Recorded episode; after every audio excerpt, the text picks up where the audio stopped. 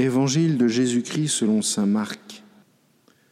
En ce temps-là, des gens présentaient à Jésus des enfants pour qu'il pose la main sur eux. Mais les disciples les écartèrent vivement.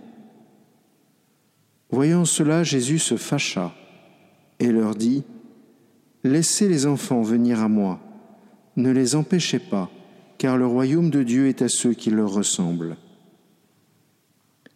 Amen, je vous le dis.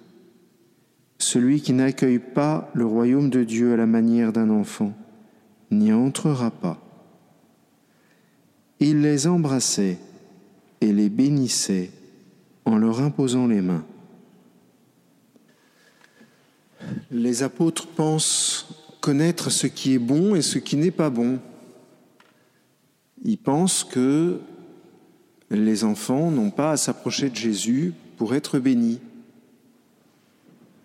Alors Jésus les éduque, les fait grandir et leur dit, ce n'est pas à vous de décider qui doit s'approcher de moi ou pas. C'est un des messages cachés de cet évangile bien plus subtil qu'on l'imagine.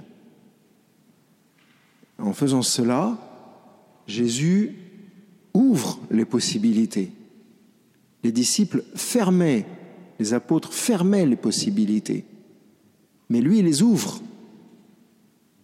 C'est pas à vous de juger. C'est pas à vous de dire qui doit s'approcher de moi ou qui ne doit pas s'approcher de moi. Je pense que, chers frères et sœurs, comme nous sommes tous pécheurs, nous avons tous peut-être un peu cette tendance à rétrécir les champs possibles de l'accès à Dieu. On ne va pas écarter les gens, non, ça c'est c'est trop peu subtil. Mais on a une façon de classer, on a une façon de juger, on a une façon de, de réduire les possibilités, de réduire les accès. Toi, tu as le droit de faire ça, toi, tu n'as pas le droit de faire ça. C'est possible de faire ci, c'est pas possible de faire ça. Oui, c'est vrai, il y a la loi. Oui, c'est vrai, il y a le bon sens. Mais après, il y a toute l'amplitude de la miséricorde divine, et elle est immense. Ensuite, la réponse de Jésus est très subtile aussi quand il dit Laissez les enfants venir à moi, ne les empêchez pas, car le royaume de Dieu est à ceux qui leur ressemblent.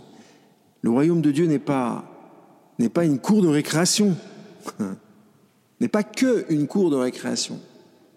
Ce que je veux dire, c'est que si le bon Dieu nous demande de ressembler à un enfant, c'est pas en ce qu'il a d'immature, de pas, de pas achevé, de pas accompli, de pas déployé. Ce que le Seigneur souhaite, c'est que nous soyons, nous ayons un cœur sûr d'être sauvé. L'enfant est sûr d'être sauvé. Je veux dire que l'enfant est sûr qu'il mangera à midi dans sa famille, dans une famille normale. Je ne parle pas des enfants qui vivent dans des situations graves. Mais ce que je veux dire, c'est que dans le cœur d'un enfant, il y a des certitudes toutes simples. S'il est né, c'est pour vivre et pour vivre bien si et l'enfant a confiance. L'enfant ne pense pas que le Père, Dieu, va le rejeter. Au départ, un enfant qui, n'est pas blessé ne pense pas que son père et sa mère vont, le rejeter. Il a confiance, il est sûr d'être sauvé.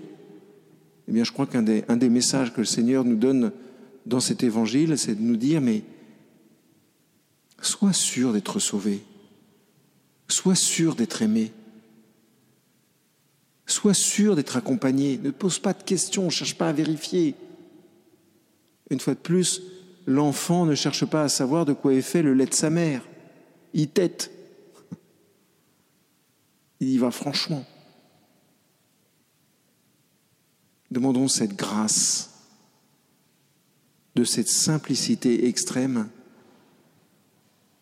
qui nous met dans la certitude toute simple que le Père nous aime et que nous sommes sauvés. Amen.